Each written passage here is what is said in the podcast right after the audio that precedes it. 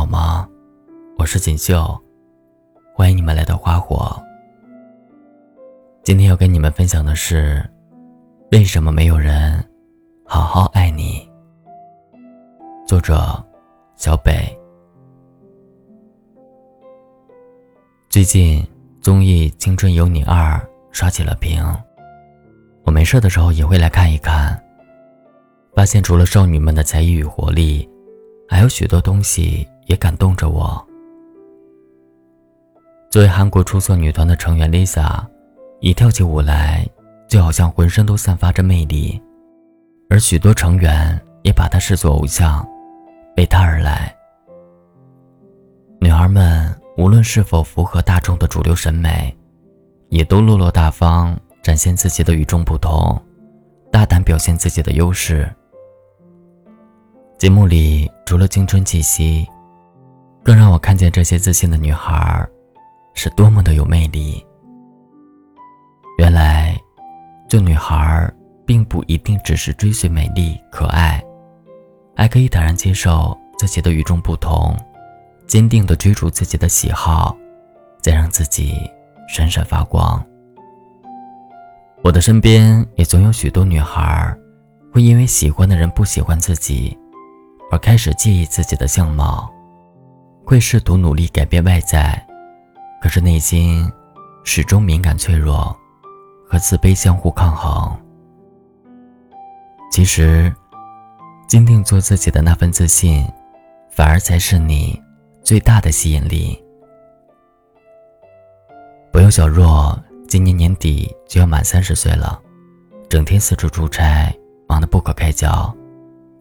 当年她跟男朋友异地恋不到一年，男友就发来短信分了手。从那以后，就再也没有看见她有熟络的男性朋友。前段时间，她大半夜与我通了电话，聊了聊工作上难以处理的问题。我随口又问了一句：“最近有没有看得顺眼的男孩？”果然，电话那头的他叹了口气。哪有时间谈恋爱啊？我现在实在没工夫想这些。我当时也没有多问，但心里还是不免为他担忧几分。几年前，他来到北京，男友选择留在家乡的省会城市，约定好一两年之后，积累了工作经验再去北京找他。结果还不到一年，就以异地恋为由提了分手。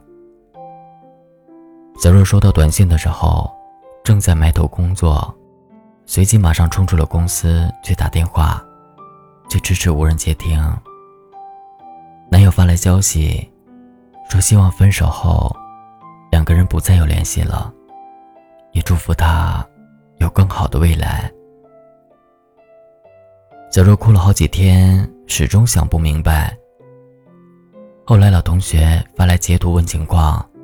她才苦笑着，慢慢接受了。截图里是男友发的朋友圈，照片里，男友身边的女孩，高挑又漂亮，皮肤白皙，很会打扮。两个人手挽手，逛着曾经他们最爱吃的那条小吃街，还提着他最喜欢的章鱼小丸子。小若把老同学发来的照片看了又看。心中的自嘲情绪，如泉水一般涌上来。委屈和不甘，伴随着他日后几个月的生活。也是从那以后吧，一心投入工作的小若进步很快，但是也勤奋上进的，让人有些心疼。其实我也知道，他是因为走不出背叛的阴影。即便明明知道是男孩的错误，但依旧会感觉到，是不是自己不够好，配不上，又比不过。我发现很多女孩都是如此，明明自己有很多闪光点，却因为一次或几次的拒绝，就轻易的否定自己。长期的自我否定，让人没有勇气再迈出那一步。总觉得自己不配拥有甜蜜的爱情，其实，真实的每一个人，都有缺点，也有优点。两个并不完美的人相爱，不代表不能够拥有纯粹而美好的爱情。也许这份爱情虽然不完美，但却值得我们敞开心，去温暖彼此，呵护彼此。我不知道前段时间大家有没有在追台剧《想见你》，其中也有一个自卑到让人又爱又恨的女孩。在剧中，二十多岁的黄雨萱穿越到了高中生陈韵如身上，代替陈韵如开始生活。而他们性格却完全相反。黄雨萱自信大方，陈韵如自卑沉默。身边的人都开始喜欢自信开朗的黄雨萱，就连他们的扮演者，都在采访中打趣说：“陈韵如那个死样子，谁会喜欢她？”虽然是开玩笑，但我们也能够从两个角色的反差上，看到性格对一个人的影响。陈韵如默默喜欢着同校阳光男孩李子维，可却从来都是藏在心里，不敢轻易表达。当好不容易鼓起勇气在回家的路上表白了心意，却遭到对方的委婉拒绝之后，本就抑郁的内心，更加是沉到了谷底。当天晚上，又因为家里没人，从而联想到自己被遗弃，发疯一样的跑出门，结果出了意外，心底萌芽的喜欢就这样。结束在那个花季的年纪。可是后来，当黄雨萱代替陈韵如生活之后，李子维却发现，这个女孩突然开始变得有吸引力了。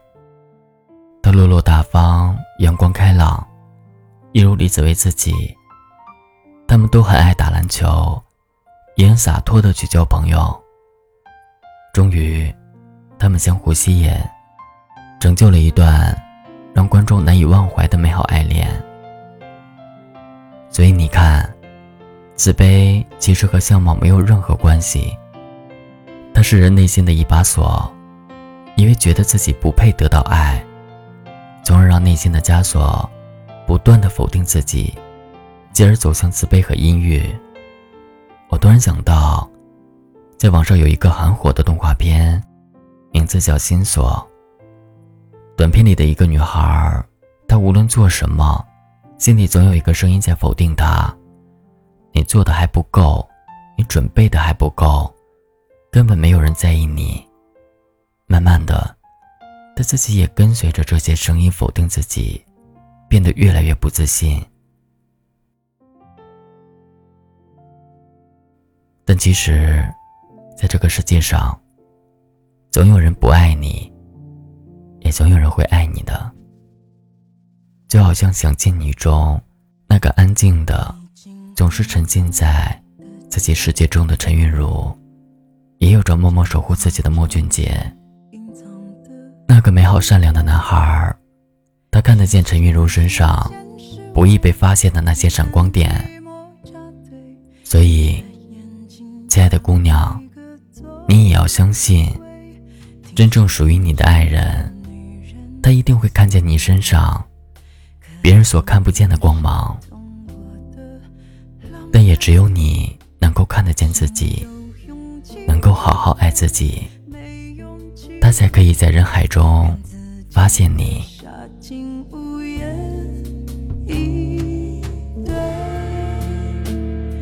别气馁，